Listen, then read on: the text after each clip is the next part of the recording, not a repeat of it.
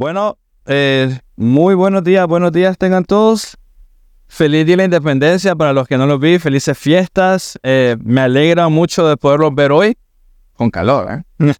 sí, es cierto. O sea, afuera de mi casa, de, bueno, de la casa de nuestro hogar, eh, así como están ustedes de calor, los agricultores están esperando el agua.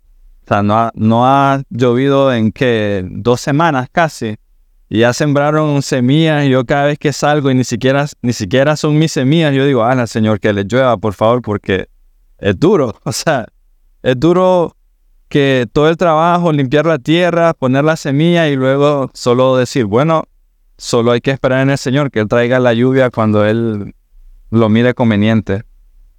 Ah, pero bueno, sean bienvenidos, espero que hoy puedan disfrutar.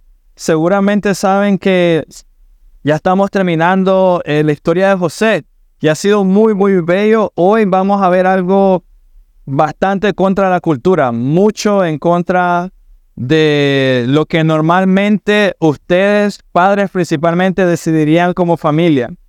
El enfoque de la historia en esta sección, vamos a estar en Génesis 46.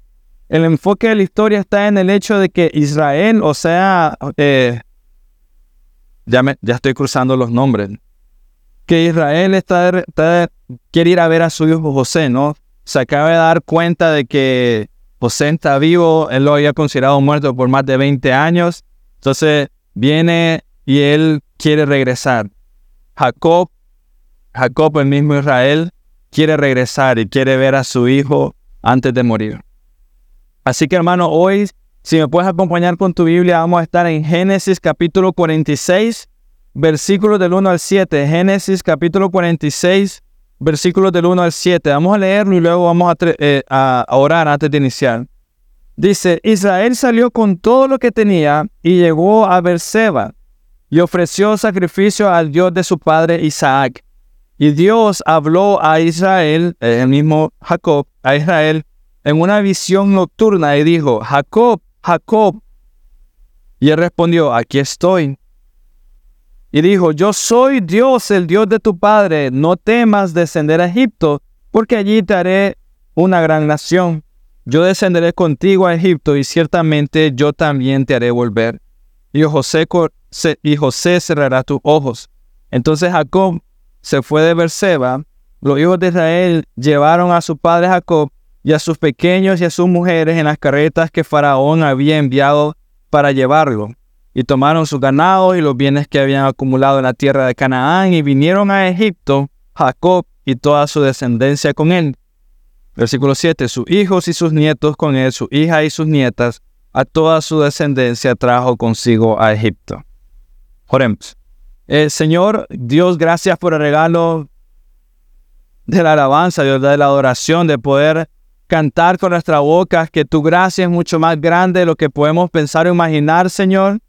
Eh, es, siempre lo mejor que podemos hacer es recordar que tú eres maravilloso, santo, justo, soberano, que tu, tu providencia, tu plan es mucho mejor que los nuestros, que lo, quien tú eres, Señor, no, nos satisface por completo, Dios. Tu palabra, Dios, nos llena, debe llenar nuestros corazones, Dios. Así que ruego por hoy todo lo que vamos a, a meditar, Señor, que por sobre todas las cosas nuestro mayor aliento, consuelo, sea seas tú, mi Dios.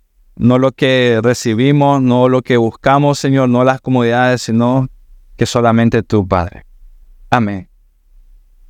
Ok, como les decía, va a ser una prédica un poco contra cultura, ¿no? Eh, les pido tener un poco de paciencia en lo que vayamos, en lo que vayamos viendo. Yo creo que la mayoría al final me va a ver, me va a entender por qué. Pero solo quiero recordar para los que somos padres poner una escena, lo que está pasando Jacob en este momento, ¿no? Eh, José era su hijo favorito. Él había, él, había creído por más de 20 años de que su hijo había muerto, unas, fieras lo habían matado y de repente eh, escucha de su hijo, José es el Señor de Egipto y él quiere que vayamos todos y llevemos todas nuestras cosas, ¿no? De que dejemos lo que no nos sirve y vámonos. Al comienzo él no creyó, pero luego quiero que ustedes se pongan en los zapatos de Jacob. Escuchas que tu hijo amado está vivo después de 20 años. ¿Qué haces? No, ¿qué haces?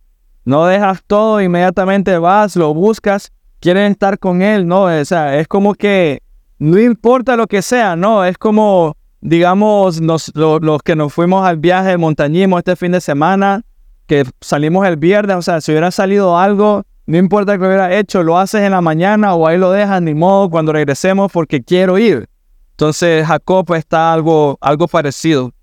Y dice la escritura, él salió con todo lo que tenía. Así que Jacob se ve obligado a abandonar la tierra de Canaán e ir a otra parte. Ahora va a ir para Egipto.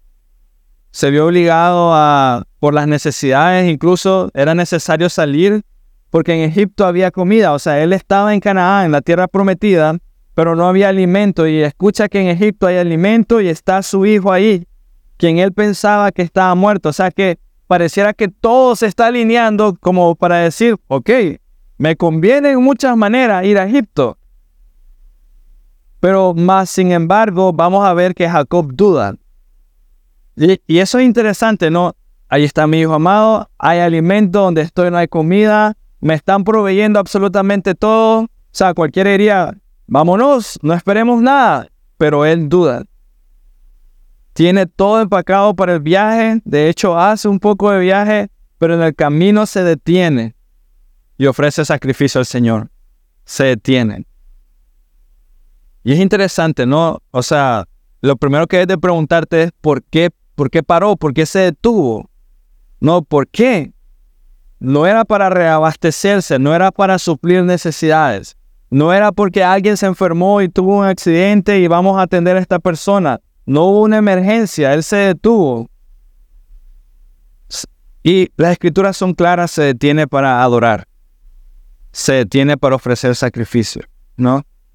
Se detiene para adorar, para recordar, y, y esta parte es importante, recordar y confirmar el pacto que Dios había hecho con sus padres. Se detiene para adorar, para ofrecer sacrificio y recordar, confirmar el pacto que Dios había hecho con sus padres. Jacob sabe que tiene algo importante delante de él en este momento. Tiene que tomar una decisión y aquí viene la parte de contracultura que yo les decía. Tiene que tomar una decisión, tiene dos caminos que tomar en este momento. Por un lado, está el, el, entusiasmo que él tiene, la alegría que tiene como padre de volver a ver a su hijo José, a su hijo amado. Y durante ese proceso él tenía, digamos, otro beneficio, ir a ver a mi hijo, alimento para toda mi familia, me prometieron los mejores bienes de todo Egipto, o sea, era como que si fuera una oferta, eh, es lo mejor que puedes haber escuchado en mucho tiempo, en medio de la escasez proveer alimento necesario para toda la familia y los animales. Esa era una opción. Y la otra era la de ser de un hombre comprometido con Dios, primero que nada. a que obedece a Dios y que es usado como el instrumento de pacto redentor de Dios. O sea, Dios prometió a Abraham, no, vas a ser una gran nación por medio de ti. Pero más adelante vamos a ver que eso incluía ciertas restricciones. Y en este momento él va caminando y de repente recuerda y para. En pocas palabras, Jacob tiene uh, delante de él la decisión de la conveniencia humana o el llamado divino. ¿Qué es lo más importante? me conviene, aquí hay comida y todo lo que necesitamos. O Dios me ordenó esto. Eso es lo que tiene delante él en este momento. Es una opción, eh, en una opción él sabía que iba a encontrar toda la comida que necesitaba, la casa, protección que necesitaba él y su familia, pero en la segunda, en la segunda opción, iba a encontrar el socorro que verdaderamente necesitaba e iba a tener el alimento que realmente necesitaba, o sea, la opción de escoger a Dios. Una no requería tanta fe porque ya le habían dicho, ya le habían enviado alimento, ya le habían enviado carrozas para que fueran, no fueran ni caminando, sino que fueran cómodos. La única decisión que tenía que hacer era salir, pero la otra, la de obedecer y confiar a Dios completamente, requería decir, Señor, te sigo, aunque eso signifique quedarme sin alimentos. Y voy a explicarles por qué les menciono esto. Jacob tomó su decisión Y antes de seguir dando un paso, él ofrece sacrificio a Dios. Él, toma la decisión de adorar a Dios primero que nada. Primero que nada, adorar al Señor. Jacob eh, no hizo este sacrificio para sentirse bien con él mismo. Eh, no hizo el sacrificio como para decir, esta es la razón eh, para justificar por qué se va para Egipto. No, no hizo eso para sentirse bien con él. Estoy dejando Canaán para irme a la tierra de. No lo hizo así o para comprar el favor de Dios. Era un sacrificio para testificar que él no iba a estar satisfecho con nada que no sea la preciosa promesa de su Señor y Salvador. O sea, eso es lo que quiero que vean. Él se detiene y dice, no voy a estar satisfecho con nada, sino con el simple hecho de que la promesa, la voluntad de Dios se cumple, en mi vida. En el momento de él ofrecer sacrificio, ya había tomado una decisión y él se detuvo, mire, quiero que lo piensen, él estaba ansioso de ver a su hijo, pero se detuvo. Había tomado una decisión y era, iré solo con tu autorización, Señor. O sea, ese sacrificio era como pedir permiso de, ¿puedo ir a Egipto? O sea, ya le están dando todo, pero aún así es, ¿puedo ir a Egipto? Iré solo con tu autorización, Señor. No daré un paso más. No miraré a mi hijo si no es que tú me das la autorización de hacerlo. Y puede que Jacob esté caminando en dirección allá, pero en su mente y su corazón están centrados en servir a Dios. O sea, él sabe, su mente dice, allá hay comida, allá está todo, me están dando todo, pero antes de seguir, Señor, no voy si no es con tu autorización. Y aquí es donde yo quiero, espero que lo puedan ver lo que está sucediendo. Normalmente nosotros dejamos que las circunstancias moldeen la forma que adoramos a Dios. Dejamos que lo que esté pasando alrededor moldee. O sea, estoy teniendo un mal día, no, no adoro bien a Dios. Estoy teniendo un buen día. Pero Israel no deja que eso suceda. Jacob no deja que eso suceda. En medio del hambre, en medio de la escasez, en medio de la pues, felicidad de ver a su hijo después de 20 años, su prioridad número uno no es proveer alimento para su familia. Y esto es lo que quiero que vean y entiendan. Su prioridad número uno no es apresurémonos para que tengamos comida rápido y lleguemos y, disfrutemos de las bondades de Egipto. No es que tengan comida. Su prioridad número uno es adorar a Dios correctamente. Y eso lo llevará a proveer a su familia adecuadamente. Eso es lo que quiero que vean. O sea, cualquiera de nosotros diría primero, bueno, vamos a Egipto, comamos bien primero para poder adorar a Dios y en la mente de Jacob era revés. No, no, no, no, no. Adoremos a Dios primero que nada. Y eso nos va a ayudar o, nos llevará o me llevará en este caso como cabeza de familia a proveer por ustedes adecuadamente, a protegerlos. Porque recuerda, ellos iban a, una, a un reino idólatra. Y sus hijos saben, él, sabes tú que no tienen un pasado color de rosa bueno, que han obedecido a Dios, que lo han, o sea, que han honrado a Dios con su vida. Él sabe, está, ahora está llevando todos sus hijos, todas sus esposas, todos sus nietos, todas las cosas a un lugar. Y él lo primero que hace es detenerse y adorar. Se detiene en medio de la promesa futura de abundancia. Y eso es lo que quiero que vea. Le han prometido todo. O sea, es como, aquí está todo lo que necesita, ¿no? Si lo llevamos al día de hoy, el sueño americano todo lo que necesites en medio de la escasez. Abundancia, provisión, recibe todo para sus nietos, carruaje.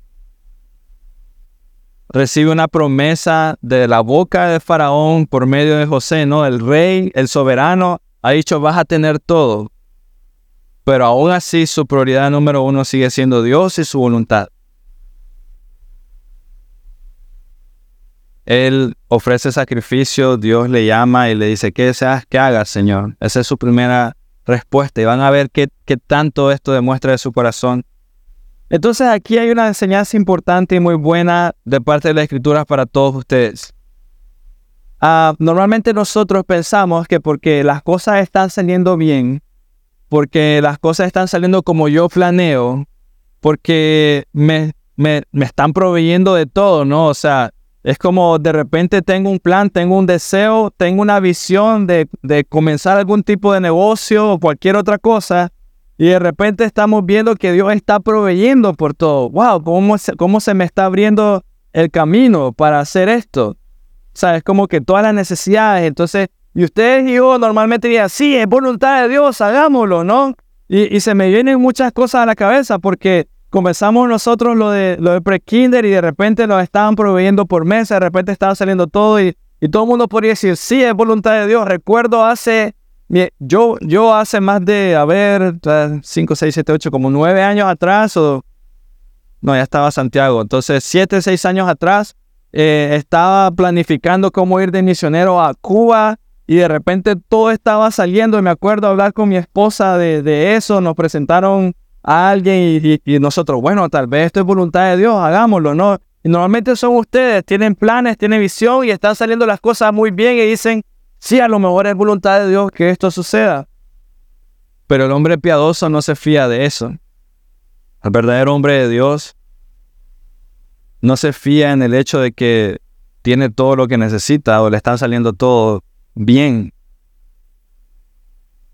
El hombre piadoso lo que hace es que se humilla delante del Señor, consulta al Señor y luego espera.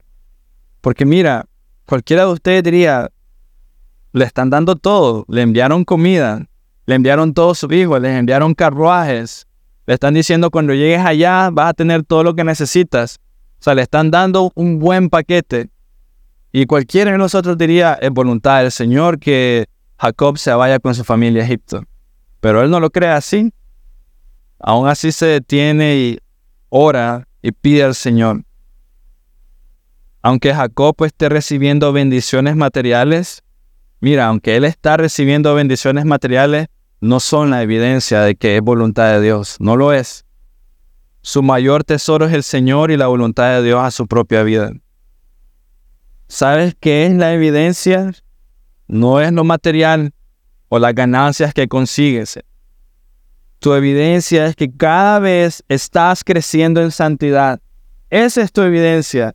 Cada vez estás creciendo en confianza, dependencia en Dios, en su voluntad, no en lo que tienes o en lo que has ganado o en lo que te hace falta. Cada vez estás creciendo en santidad, cada vez estás creciendo en anhelar adorarlo a Él. Esa es tu evidencia. No de que todo está saliendo bien, no que no tienes problemas. Tu evidencia es un mayor deseo de adorar a Dios en todo momento. Tu evidencia es un mayor deseo de estar en tus rodillas. Eso es lo que te enseña que es voluntad de Dios lo que está pasando. Y puede ser algo bueno o algo malo. Puede ser, el, digamos, el mejor trabajo del mundo y de repente cada vez estás más en tus rodillas diciendo, gracias Señor, gracias Señor por tu provisión. Gracias Señor porque veo tu mano, cómo me has cuidado. Y pueda que estés en la situación más complicada, no sabes cómo vas a hacer mañana y estás en tus rodillas, Señor, confío en ti, Señor, confío en ti. Tu evidencia no es lo que tienes o lo que no tienes, es que tu corazón está donde debe estar. Por tanto, cuando comiences un proyecto y este es el pensamiento que debe estar en tu mente. La Biblia dice, si el Señor no construye la casa, ¿se lo saben? Si el Señor no construye la casa, en vano trabajan los que la construyen. En vano trabajan los que la... Y pienso un poquito, o sea, esto yo me lo imaginé porque nosotros por la misericordia de Dios, bueno, tuvimos esa experiencia, ¿no? De construir una casa. Si el Señor no construye la casa, en vano están los que las construyen. Entonces lo primero que piense, entonces ya tenía todos los materiales, ¿no? O sea, pero si el Señor no la construye, aunque tengas todos los materiales, en vano, en vano están los, los, los constructores es como que ya tengo todo, ¿no? Pero si él no, si el Señor no la construye, si él no dirige la casa, si él no hace las cosas, si él no es el Señor, si él no es el que reina, mejor no sigo. Ahí están los materiales. Mejor no sigo. ¿Por qué? Él es la verdadera comida, Él es la verdadera bebida. Entonces pueden ver lo que está sucediendo. Jacob está saliendo de la tierra prometida y eso es lo que quiero que recuerden. O sea, Jacob está saliendo de la tierra prometida para ir a Egipto. No, y, y Ese, la Canaán es la tierra, es el lugar que Dios le había prometido a su padre. Así que solo le diría yo, ¿qué significaría que Jacob salga con todas sus cosas de la tierra prometida para ir a Egipto, a la tierra de los idólatras? ¿Realmente qué significaría? Puede ser tomado Jacob como alguien que no confiaba en Dios. O sea, es como que, aquí estoy papá, ven y veme. No, aquí te vamos a dar de todo en, Egipto. Ah, diciendo como que si José fuera piedra de tropiezo, pero sabemos que era voluntad de Dios. Pero miremoslo desde el lado, desde el punto de vista de Jacob, aquí estoy, aquí hay de todo, aquí te envío todo, ven, deja todo, porque él sabía que estaba saliendo de Canaán y dejando todo para ir a otro lado y establecerse ahí. Entonces salir podría ser visto como alguien falta de fe, como alguien que no confía en Dios. Salir de Canaán era como un hombre que no cree en las promesas de Dios está buscando auxilio en otra tierra, otros dioses. Pero no es así. Algo dentro de Jacob le dice, detente y ofrece sacrificio. Iba caminando y de repente, mm, esto no se siente bien. O sea, mira el conflicto que pudo haber estado en su mente en su corazón. Allá está mi hijo, pero esto no se siente bien.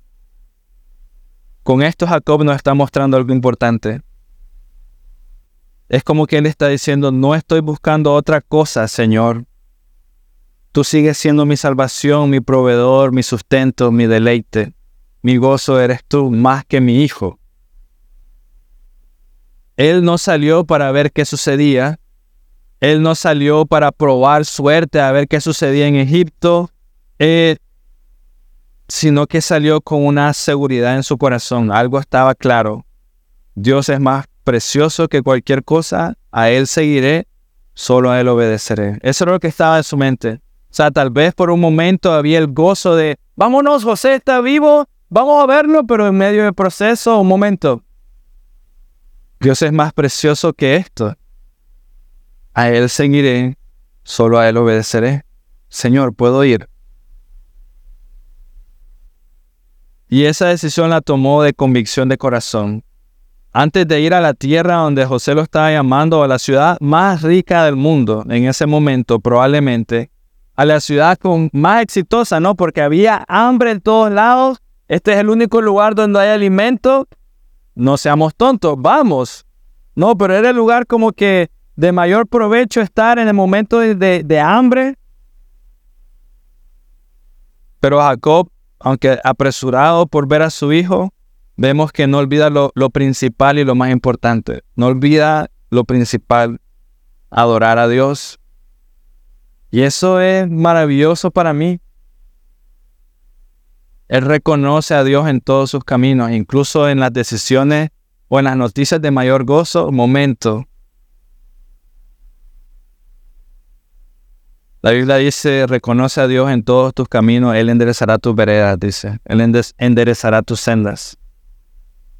Y Él está haciendo eso. En ese momento podemos ver claramente que Jacob ha sido transformado ya.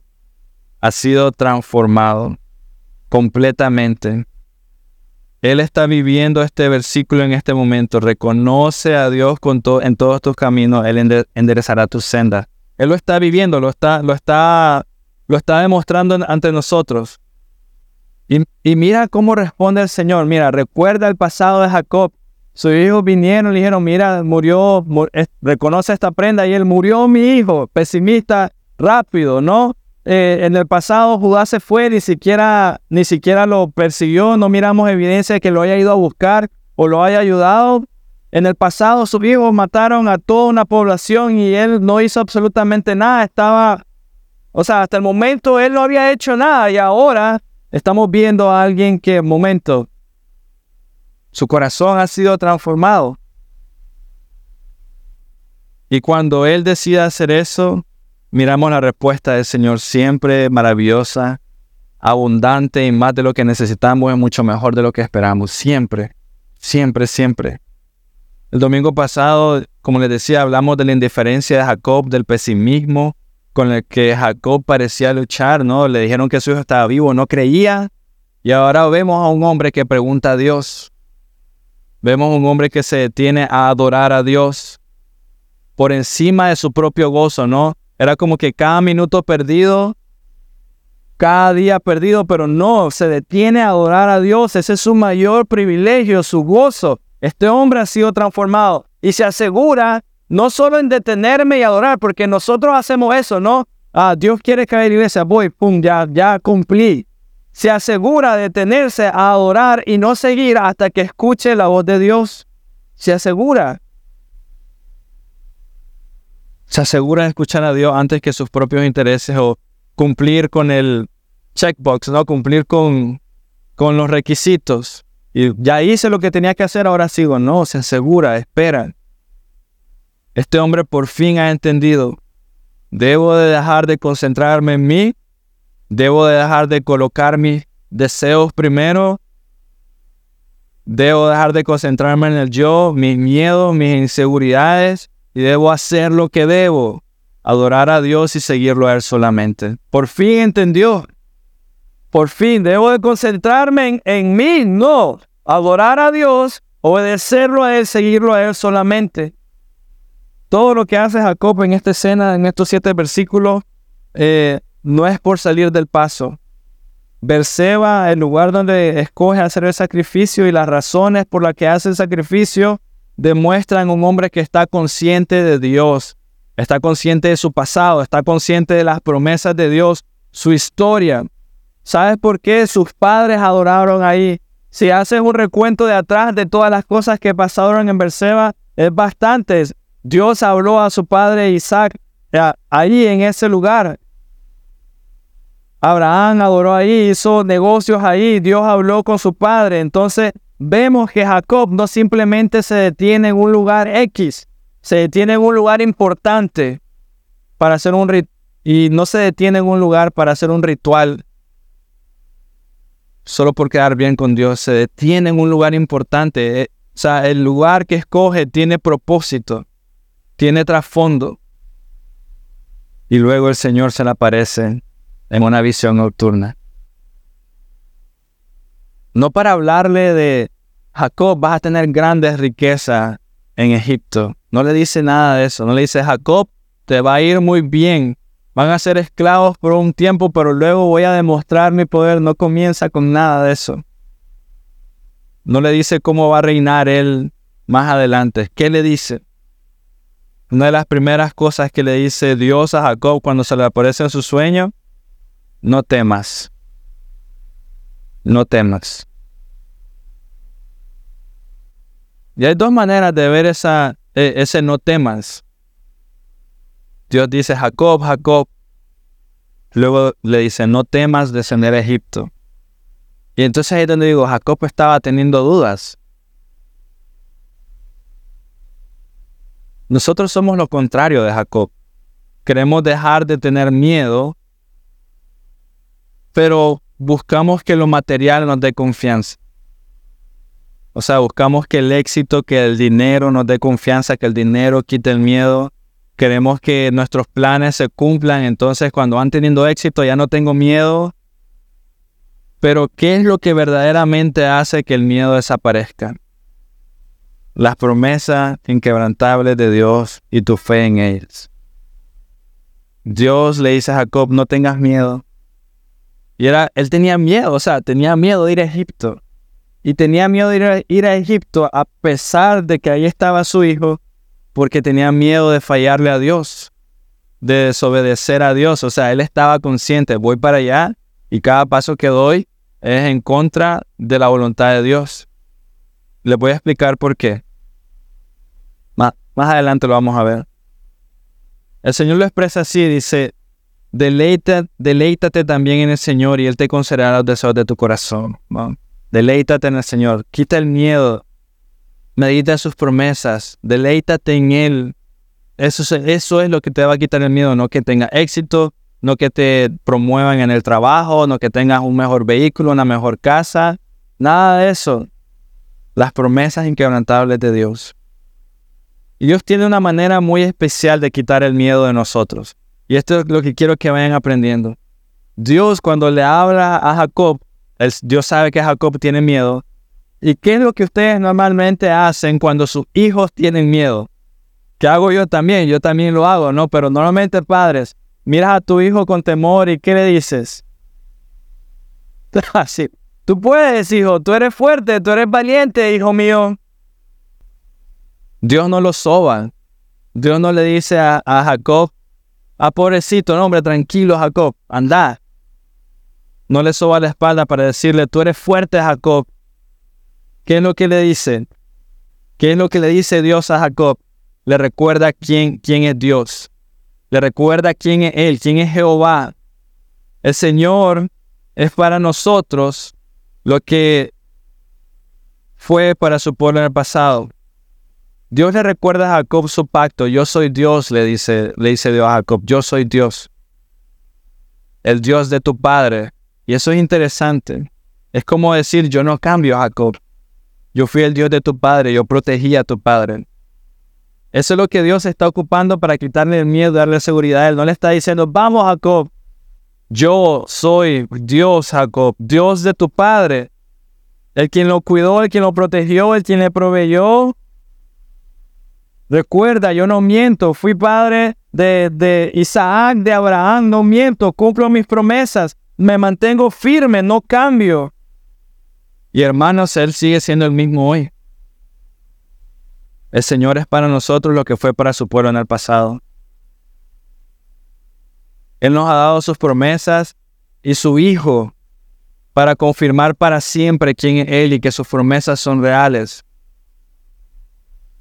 Así que qué mejor manera de quitar el miedo de cualquiera de nosotros, el miedo que pueda estar pasando en este momento en tu corazón, al meditar, este Dios es mi Dios por los siglos de los siglos, el que cumple sus promesas, el que sostuvo un pueblo, el que liberó a todo Israel de la, de la esclavitud, el que proveyó por tanto tiempo en el desierto, más de lo que necesitaban. Este Dios es mi Dios, el que los protegió de todo mal, el que a pesar de su incredulidad e idolatría siguió siendo un Dios misericordioso. Este Dios es mi Dios, el Dios de Isaac, de Abraham, de Jacob. Al principio, la idea de volver a ver a José era la mejor noticia que Jacob había recibido, pero luego de pensarlo un poco, parecía que había muchas dificultades en el camino. Ir a ver a Jacob significa desconfiar de mi Dios. Y eso es súper interesante, porque aquí es donde viene el, centro de todo lo que le he estado explicando. En Génesis 26, 2, de hecho Dios le prohíbe al padre de Jacob ir a Egipto. Dios se lo prohíbe, le dice, no vayas allá. Y quizás eh, perdón, quizás Jacob recordó esto, que su familia tenía prohibido ir a Egipto. Y ahí es donde él viene y se detiene. Y, mira el nivel de la decisión que él está tomando. O sea, él quiere ir a ver a su hijo, pero de repente recuerda la, promesa, la, orden del Señor. No voy a seguir caminando hasta que tú me lo autorices, Señor. Y es posible que la razón por la que Jacob tenía miedo es porque él estaba caminando y desobedeciendo a Dios. Y entonces el Señor viene y se le acerca, no tengas temor, Jacob. Mira, qué maravilloso, ¿no? O sea, él dijo, no voy a seguir caminando, aunque eso signifique no volver a ver a mi hijo, a quien amo con todo mi corazón, pero no, no quiero seguir caminando, quiero honrar al Señor. También es posible que Jacob tenía miedo de que su familia se contaminara con idolatría de Egipto y que ellos se, olvidaran de la promesa, ¿no? Que Dios había hecho a todos, pero el Señor se le apareció.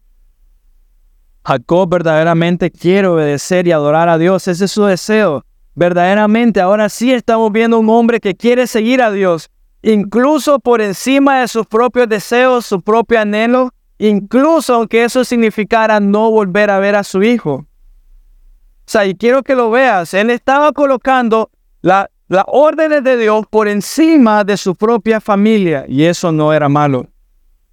Por encima de ver a su hijo antes de morir. Ahora él quiere guiar a su familia correctamente. O sea, mira, era como que todo lo que yo les he hablado a ustedes es como él ha sido un hombre que ha sido muy claro en que ama exclusivamente a José y a Benjamín, pero en este momento él está demostrando, no, no, no, adorar a Dios, obedecerlo a Él, aunque eso cueste no volver a ver a mi hijo. Después de ver tanta misericordia de Dios que no merezco, realmente quiero hacer las cosas bien. entonces él pregunta al Señor, ¿qué quieres que hagas, Dios?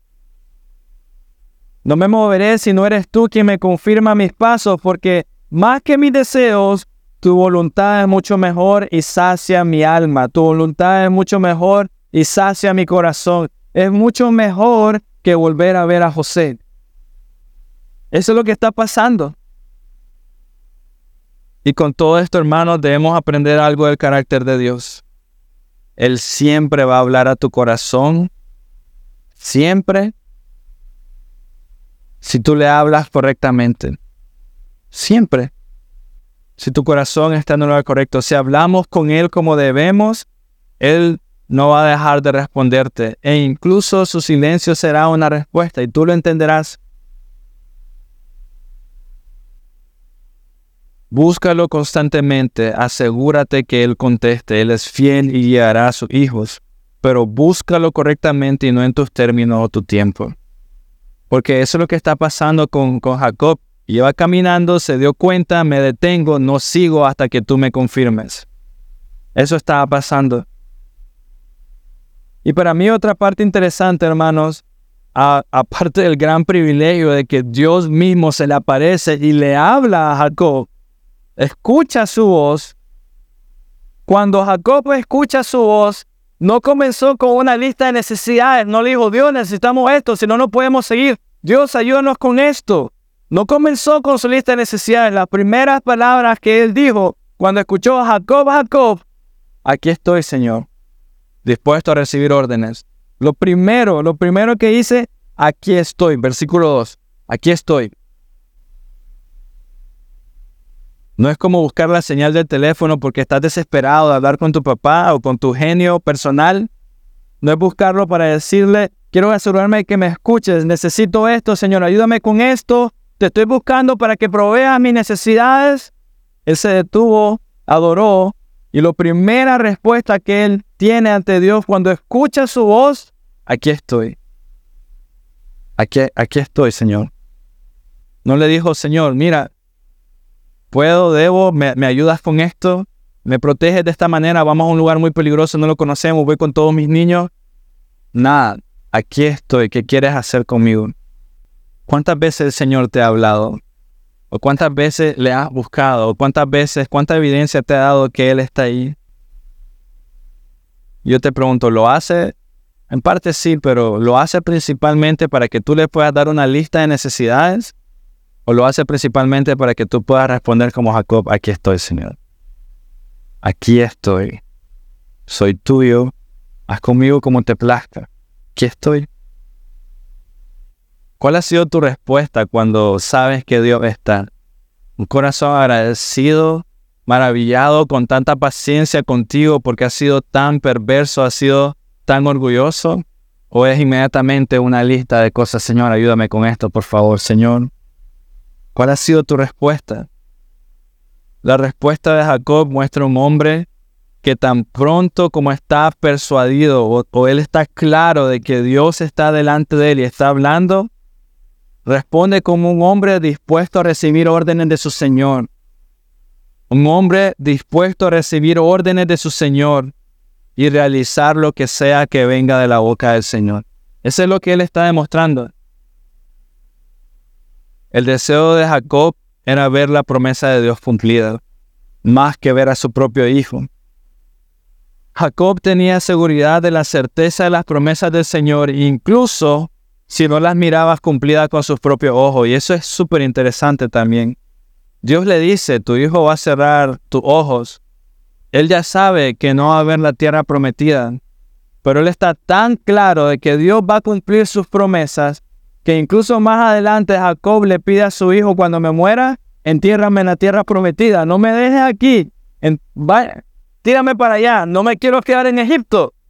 Él está claro, va, va a suceder y está claro que no va a suceder mientras Él está vivo. Y eso no lo hace amar menos a Dios. no lo hace obedecer menos a Dios. Y eso es interesante porque cualquiera de nosotros quiere una respuesta ya. Ayúdame ya, te necesito ahorita. Queremos soluciones ya, pero Jacob no se desespera, no reclama. Pero nosotros preguntamos, ¿cuándo, Señor? ¿Por qué tanto tiempo? ¿Por qué no nos puedes proveer aquí ahora si tú eres el rey de las vacas de mil colinas? ¿Por qué no ahorita, Señor? Pero podemos ver que más que recibir los beneficios, más que recibir la ayuda que sí necesitas, las promesas de Dios y el adorarlo a Él es mucho más importante, obedecerlo a Él es mucho más importante y va a llenar tu vida más que recibir todo lo que quieres. Más bien, en lugar de ser confundido con tanta duda y tanta falta de fe, porque te digo, incluso cuando recibes lo que quieres, sigues teniendo duda y sigue habiendo falta de fe. Lo más importante que debes hacer es concentrarte en el carácter y las promesas de Dios. Eso es lo que nos está enseñando Jacob. Lo más importante que debes hacer es concentrarte en las promesas y en el carácter de Dios. Más que tu propio gozo. Y lo increíble de todo es que al fin y al cabo Dios le dio a, Jacob el deseo de su corazón, no volver a ver a su hijo, conocer a sus nietos. Y el deseo de todo padre, él morir y ver a sus hijos crecer. Lo tuvo. Y por último, hermanos, para terminar, la respuesta de Dios nos enseña mucho de su carácter. Dios le responde a Jacob, ahí haré de ti una gran nación, le dice Dios a Jacob. Y ahí donde, allí dice, o sea, en Egipto, en el lugar donde temes que tu familia se hunda en idolatría, no te preocupes, haré de ti una gran nación. En ese lugar donde solo hay idolatría, yo en mi sabiduría infinita he elegido que tú y tu familia vayan a ese lugar y ahí se cumpla mi promesa. Y con esto Dios le está diciendo a Jacob muy claro, yo controlo la tierra y sus frutos, no tengas miedo, yo controlo las naciones, no hay otro Dios como yo. Allí, en ese lugar, de esa nación de idólatra, ahí haré de ti una gran nación, Jacob. Él está dándose a conocer Luego le dice Dios, yo descenderé contigo a Egipto. Y con esto Dios mismo dice, no, soy solo Dios en Canaán, no soy solo Dios en Berseba, soy Dios en Egipto también, yo descenderé contigo allí. Yo soy Dios soberano, en mi mano irá contigo, iré contigo en todo momento. Dice, yo descenderé contigo a Egipto.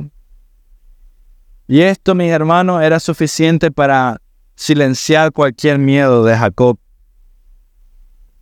cualquier duda. Dios está diciendo, no hay otro Dios como yo, soy Dios en todos lados, aunque en Egipto sea una ciudad grande y con mucho dinero, con mucha idolatría, yo soy el que soy.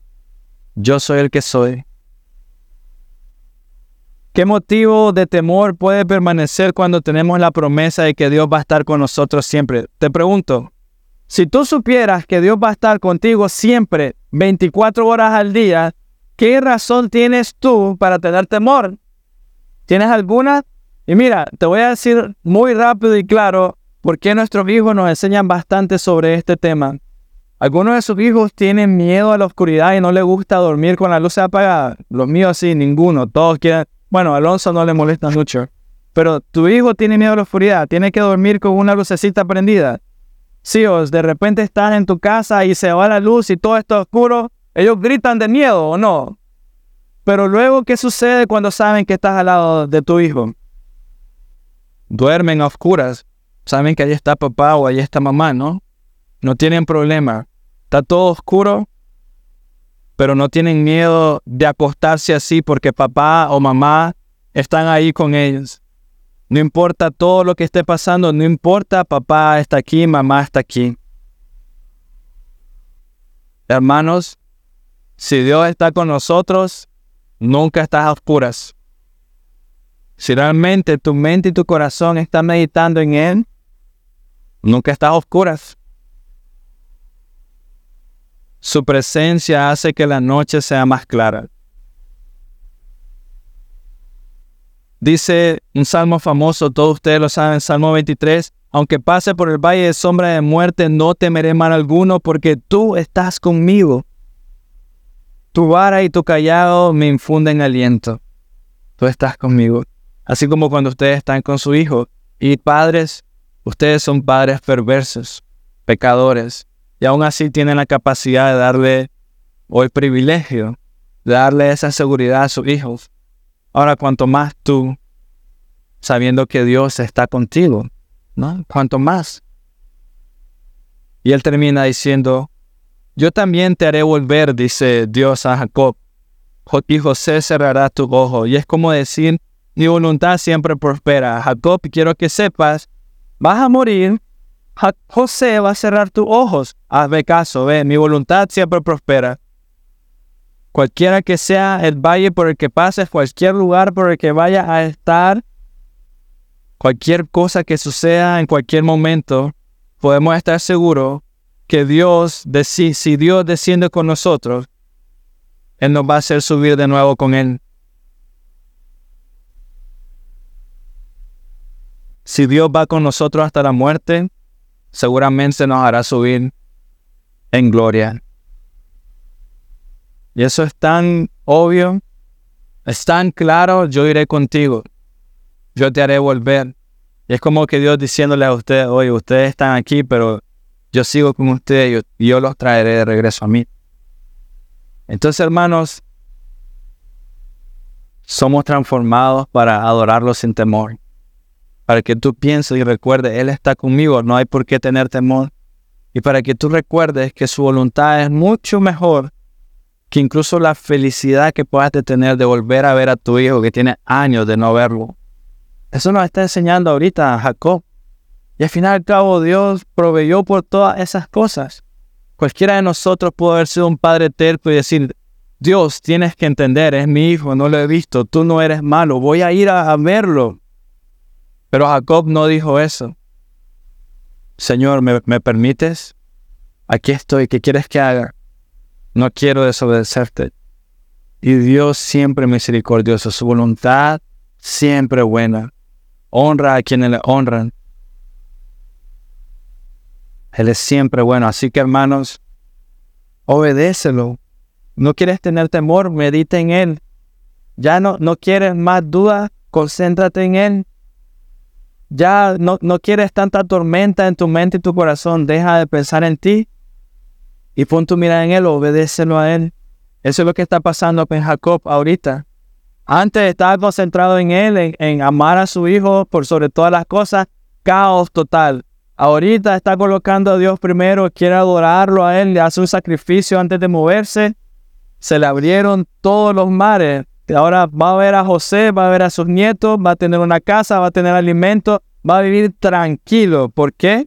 Puso a Dios primero. Sencillo. Sencillo. Así que ese es mi ánimo para ustedes hoy. Pongan a Dios primero por sobre todas las cosas. Él es siempre fiel.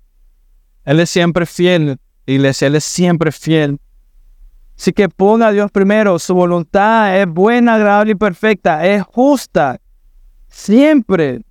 Él te sostendrá, Él te cuidará, Él protegerá tu corazón. Incluso en medio de la incertidumbre y del miedo, cuidará de ti y cuidará de tus hijos. ¿Qué es lo que tienes que hacer? Colocarlo primero. Obedecerlo. Saber que todo ese miedo y todas esas cosas van a desaparecer en el momento en que tú pones tu mirada en el Señor. Sigues pensando en ti, va a haber un chacuatol, seguro, siempre. Te pones a un lado, haces morir al yo, escuchas su palabra que dice, yo estaré contigo. Y Él hará lo suyo. Él proveerá lo suyo, que es mucho mejor, millones de veces mejor de lo que tú puedas lograr hacer en mil vidas si tú quieres. Y luego pues su promesa, yo te haré volver, Jacob. Yo te haré volver. Yo estaré contigo siempre. Ahorita vas conmigo y vas a regresar conmigo también. Y qué bello, ¿no? Así que, mis hermanos, Qué bello que tú puedas decir que ese es tu Dios. El Dios de Jacob, el Dios de Isaac, el Dios de Abraham, ese es mi Dios. Quien no miente, no cambia y es fiel siempre. Oremos. Dios, gracias por tu palabra, Señor. Qué privilegiados somos en que a pesar de nuestra rebelión, Señor, a pesar de nuestro orgullo, poder escuchar lo que escuchamos hoy y saber que hay esperanza, Dios mío. Hay esperanza, así que te ruego, haz que nuestro corazón dé ese cambio, esa vuelta, Señor, que haz que nuestro corazón ya entienda por fin, Dios, ponga un corazón de carne y no este hombre orgulloso que solo quiere pensar en él. Señor, que nuestro mayor anhelo seas tú, Padre. Señor, como necesitamos ser transformados para adorarte, Señor. Encontrar la confianza, el ánimo, la fortaleza, Dios, para seguir en tus caminos, Dios, para recordar, reconocer que no hay nada mejor, Dios, para confesarlo con nuestra boca, Padre. Gracias por tanta fidelidad, Dios. Gracias por tanta paciencia. Por favor, consuela nuestros corazones, Dios. Fortalécenos, Dios, porque lo necesitamos. A recordar quién tú eres. Impregna eso en nuestra mente, nuestro corazón, nuestras manos. Tú eres Dios fiel que sostiene a sus hijos Tú eres Dios soberano que gobierna nuestras vidas. Los demonios tiemblan al escuchar tu voz, Señor. Señor, que nuestras rodillas caigan y que reconozcamos con nuestra boca y nuestro corazón, tú eres el Señor. Amén.